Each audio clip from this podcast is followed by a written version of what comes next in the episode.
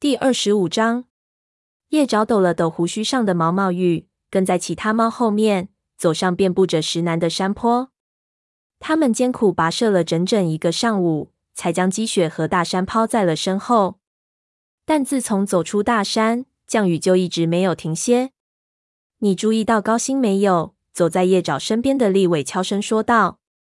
风族族长跟一根须并排走着，穿过石楠花遍布的山坡。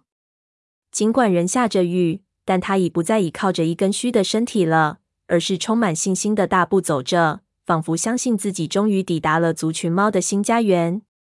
一只兔子从前方的大圆石处冲了出来，它立刻竖起了耳朵。一根须看了看他的族长，高兴点点头。于是，一根须立刻追了上去，猎尔和王叫也随后追上了山坡。我认为是石楠的气味让风族猫有了回到家的感觉吧，叶爪嘀咕着说。所有的猫看起来都比他们在大山里自在多了，不只是风族如此。黑星正走在火星身边，橙毛和黄毛并肩而行，石楠的叶子拂过橙毛虎斑纹的身体。此刻，他跟影族副族长聊得正嗨。我从没想到，我竟然能看到橙毛跟其他族群的猫相处得这么愉快。叶爪评论道。他很快就会恢复老样子的。立伟实事求是的答道：“我们已在新家安顿下来，一切都会变回原来的样子。四大族群永远是四大族群。”叶爪似乎也是在对自己说：“但是真的会如此吗？”他抬眼望去，惊异的发现，在大队的猫群中，根本不可能分出哪只猫是哪个族群的。我很高兴，终于走出了大山。立伟说。豹毛竟然选择留在山里，真的是很勇敢。族群里其实已经没有什么值得他留恋的了。叶爪小声说：“嗯，不过我还是宁愿留在族群里。”立伟断然说道。即使不知道我们会到何处，叶爪惊讶的问：“你看看这个地方。”立伟冲着周围的绿地挥了下尾巴，没有怪物，也没有翻起的泥土，而且再次闻到猎物的味道。真是太好了！说着，他伸出舌头舔了舔嘴唇。立伟正说着的时候，一根须朝着族群猫跑了回来，下巴上挂着一只兔子。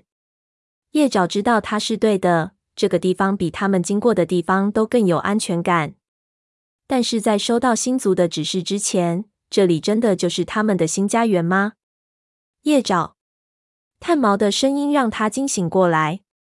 叶爪眨了眨眼睛，睁开眼，天色还是很暗。一切都还好吧？他问道，随后挣扎着站了起来。他看看四处朦胧的树林，夜里各族群的猫都在此栖身。寒风从林间呼呼的刮过。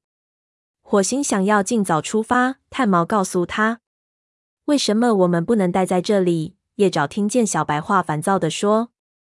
他的眼睛已经适应了黎明前的光线，看见小白桦抬眼凝望着妈妈，他们母子俩都卧在一棵树的树根间。我们还不能停下来。不等香微云回答，黑莓长低沉的声音突然响了起来。等找到我们的新家园时，星族会告诉我们的。但是如果我们在这儿等着，星族的信号也可能会发来。陈毛说：“在这儿等。”泥长盯着众位雷族猫。这些树对你们来说，也许很像你们的旧家园，但对我们可不是。这里的溪水也不够宽，不可能有鱼。豹星提醒道。松鼠找点点头。我们必须继续往前走。到底要走到哪儿？鹰双不悦地问。松鼠找眯起眼睛。难道我们什么都得知道吗？黑莓长摇摇尾巴，让他闭嘴，然后看向炭毛。你从星族那里得到信号了吗？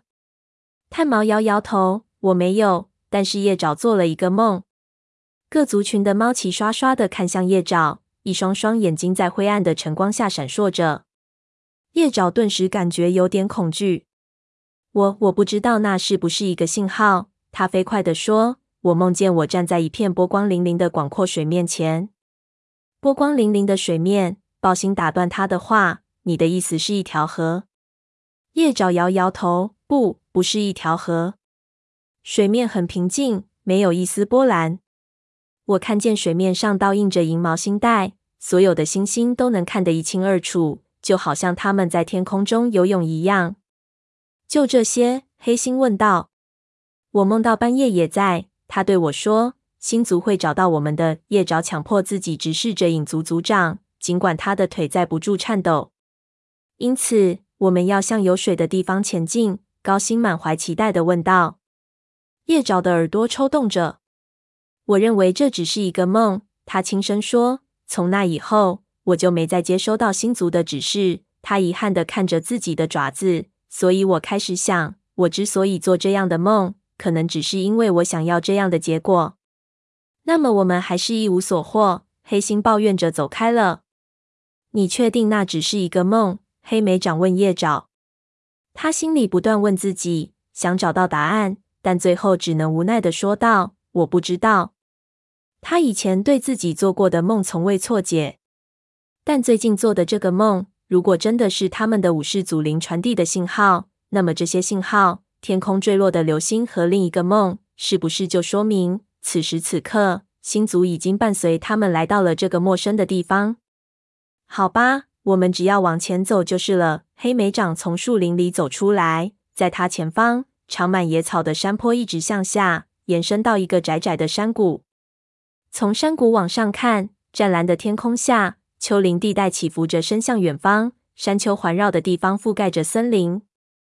众猫走出树林，纷纷眨着眼睛，伸着懒腰，一副没睡醒的样子。夜爪凝望天空，星星已经隐没在云层里。别担心，那个信号。父亲的声音惊醒了他。他一扭头，发现火星正站在他的身边。你只是一名巫医学徒，他说。如果星族有意保持沉默，那不是你的责任。别感觉有压力。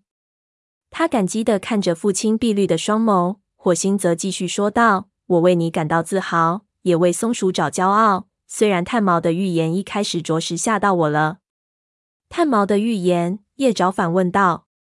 星族发出的信号，火和虎同时现身会毁灭族群。夜爪眨了眨眼，感觉探毛揭示的那个不祥预兆，好像已经是很久很久以前的事情了。我觉得我现在终于理解了那个预兆的含义了。火星凝视着松鼠爪和黑莓掌的背影，他俩正带领大部队向山谷走去。他们如影随形，就像月亮和他投下的影子，在黑暗中熠熠生辉。火星的女儿和虎星的儿子的确毁灭了族群，他说道，但不是我所担心的那样。他们带着我们远离了危险的旧家园，走进了未知的远方。这一路面临许多困难。每个困难都有可能浇灭他们前进的动力，但他们信心坚定，把我们平安地带到了这里。他把目光转向褐皮和鸭羽，他俩正一左一右守护在队伍的两边。第一次翻越大山的那几只猫，无论它们现在和我们在一起，还是留在了其他部落里，它们的胆识都值得每只族群猫敬佩。说完，火星摆摆尾巴，跳过去赶上沙峰。夜爪感到自豪之情油然而生，他为妹妹骄傲，也感激父亲，愿意相信黑莓长和松鼠爪能将他们带到安全地带。夜爪穿过猫群，来到立伟身边。这时，众猫已经走到坡脚下，正要往山谷的另一边爬去。我快饿死了，立伟抱怨道。天快亮了，夜爪对他说：“我敢肯定，天一亮，我们就可以狩猎了。”至少看来，这里是个狩猎的好地方。利维转头看着山坡上密密的长满小山毛榉树。夜爪听到前方传来妹妹的声音：“我闻到猎物的气息了，还有树叶和蕨叶的气息，简直就像又回到了森林老家一样。”松鼠爪跳跃着向他们跑来，希望我们能在这儿找到某种信号。他的目光穿过树林，看见黑莓长的身影像条鱼一般，在阴影里轻快地掠过。我希望他没事。他今天几乎一句话都没说。他只是太担心了。夜爪安慰他：“你认为星族会发来什么样的信号？”夜爪摇了摇头：“我不知道。”他坦诚道：“在树林下，他几乎看不见前方的猫留下的爪印，但他循着族猫的气息稳步向前攀登，仿佛每只猫都在期待着什么。紧张的气氛从族群中间蔓延开来。”大家都绷紧了肌肉，皮毛尽竖。当他们到达山脊的时候，谁都没有说话。他们走在长满树木的山顶，鱼贯而行，在朦胧的天空下勾勒出一道轮廓。一阵冷风吹来，叶爪的皮毛翻飞。他闭上眼睛，诚挚地向星族祈祷着：“星族啊，请证实一下半夜说的话，向我们发出信号，让我知道你们一直在等着我们。”他祈求道。风更猛烈了，吹乱了他的皮毛，也吹散了远方的乌云。月亮露出来了，圆圆的挂在天空中，也照亮了下面的猫群。叶爪睁大了眼睛，一下子停了下来，几乎忘了呼吸。山坡的另一边是陡峭的斜坡，坡下是一望无际的平滑水面。银毛星带里的所有星星都倒映在湖面上，蓝黑色的水面上泛着千万点银光，仿佛星星在夜空中游泳。快乐一下子溢满叶爪的心，他知道他们已经到达了旅途的终点。他相信。他们的武士祖灵早已等在了这里。他抬眼四望，远方的地平线越来越红，曙光就在前方。